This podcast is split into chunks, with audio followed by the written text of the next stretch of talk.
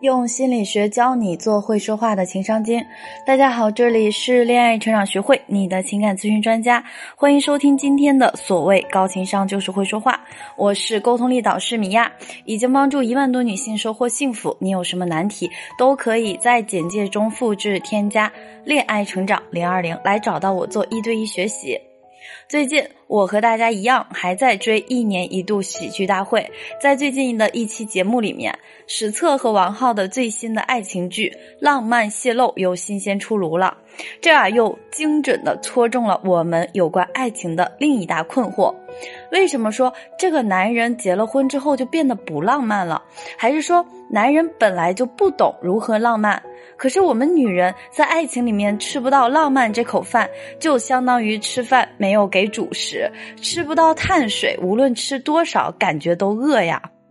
之前在网络上有一个很流行的一句话说：“没有物质的爱情就像一盘散沙，风一吹就散了。”那其实对于爱情来说，物质倒并不是必需品，没有物质的人也可以拥有爱情。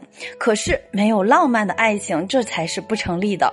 在我们渴望浪漫的背后，其实我们想看到的是对方的用心和自己被重视的感觉。其实不仅女人需要浪漫的感觉，男人也需要。而一段关系中，如果没有了这些感性部分的流动，也压根儿不存在感情了。所以呢，米娅想跟大家说的是，浪漫无罪。那么，为什么在现实生活中，日子总是越过越乏味呢？无论过纪念日还是生日，老公给你转个红包，顶多再吃个饭、看个电影，年年都是老三样，没有一点浪漫可言。即便说能理解，可是也会不禁感慨：我的生活真的就止步于此了吗？回头再看看自家老公，就算你抱怨他一句。你看看你，真是一点都不浪漫。他说不定还会抱怨回来，都老夫老妻了，还浪漫什么？我工作多忙，你不知道吗？你脑袋里整天都在想什么呢？这搞不好啊，浪漫没有浪起来，还会吵一架，这可怎么办呢？那今天米娅就来教大家几招，让老公愿意配合你的节奏，给你想要的爱的方式。当然，我们讲的内容是针对伴侣之间基础关系是好的，平时相处是融洽的情况下，在这个基础上去升温关系。那如果你们本身关系就很不稳定，比如会吵架、指责、互相看不惯，平时就没有办法好好沟通，经常冷战之类的，那么呢，你就需要先去处理一下自己感情中的这些重大的问题。当然也可以添加我的助理咨询师的微信，恋爱成长零二零来一对一学习。那我们接着讲第一点，赋予意义。男性的思维呢偏理性和逻辑，当你给他出一道感性题，说我要浪漫的时候，他会很懵，他不知道你想要的浪漫到底是什么。所以呢，我们要出理性题，就是说把你想说的事情说清楚。此外，为什么要去？去的理由是什么？沟通前自带意义。比如说啊，举个例子，亲爱的，你还记得我们最开始谈恋爱的时候，你每次下班都会带我去吃的那家老汤面馆吗？我这几天吃什么都没胃口，但是呢，总会想到那个味道。那个时候我们在一起感觉多好啊！我们什么时候有空再去看看呀？此外，还有一种方式，也是赋予男人做这件事情的意义。比如，你可以说：“老公，这次我们计划旅行是我们俩带着孩子，我们一家三口集体活动，而且还是我们宝宝和爸爸第一次出门。我呢，负责给你们爷俩拍照纪念，到时候等宝宝长大，让他看看自己的爸爸多棒啊！”那么以上啊，其实男人的思维一般情况下很简单很直接，关键是我们大多数的傻宝贝，不是呢在沟通的时候给老公当妈，就是当怨妇。比如一件事情，你想让他做，你就直接告诉他做这件事情，我是为了你好，你怎么还不领情呢？或者说，哎呀，你连这点小事都不愿意给我做，这日子过不过还有什么意思？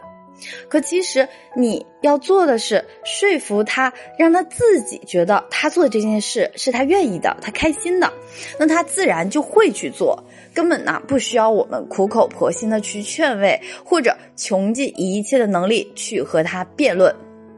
那么第二点叫制造问题。米娅在这里说的制造问题，不是说我们去作去闹那种，去把自己搞成一个大难题，而是能顺应男性思维。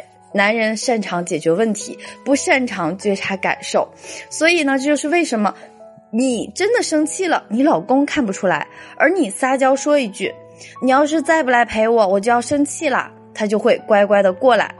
同理，你提出你的要求也好，想法也好，可以去跟他说这件事对我很重要，我们现在要把这件事当成一个问题去解决。比如说，你可以给从来都不给你准备生日礼物的男朋友这样说：如果我们今年的生日还是和以前一样的过，那我就没有什么理由去跟我爸妈介绍你，因为我生日那一天，我爸妈会给我视频，到时候我让他们看一看你给我准备的生日会，他们肯定会对你很放心、很满意的。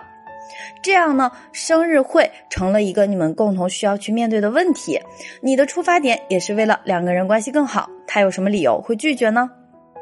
第三，养成仪式感的习惯。如果说你就是一个浪漫至上的女人，那你就需要在生活中的点滴先去做好，能满足自己的仪式感。比如说，在你觉得有意义的日子里面，无论是五二零、七夕、情人节，你能别出心裁的给对方准备一些礼物、惊喜，诚意满满的表达。那这些举动无一形中是在告诉他，你是一个注重仪式感的人，浪漫和感觉对你都很重要。那此时，如果你老公还是不开窍，你就告诉他，你做这些不是因为你闲的没事做，而是因为你很珍惜这段关系，所以才花了很多心思对待彼此。你呢，也希望对方可以这样用心对待你。不过话说回来，他如果能做到固然很好，但是如果他怎么说都不听，还很抗拒，那我也不建议你或强烈的坚持。毕竟我们学会允许对方有和我们不一样的想法，这也是关系中的必修课之一。另外。你们有任何在沟通上的困惑，都可以添加我的助理咨询师的微信“恋爱成长小写全拼加零二零”，来说出你的问题，我们可以给你做免费的情感分析。那今天的节目就到这里，喜欢记得订阅专辑。有情感问题想要解决，来找我做一对一。我们下期节目再见。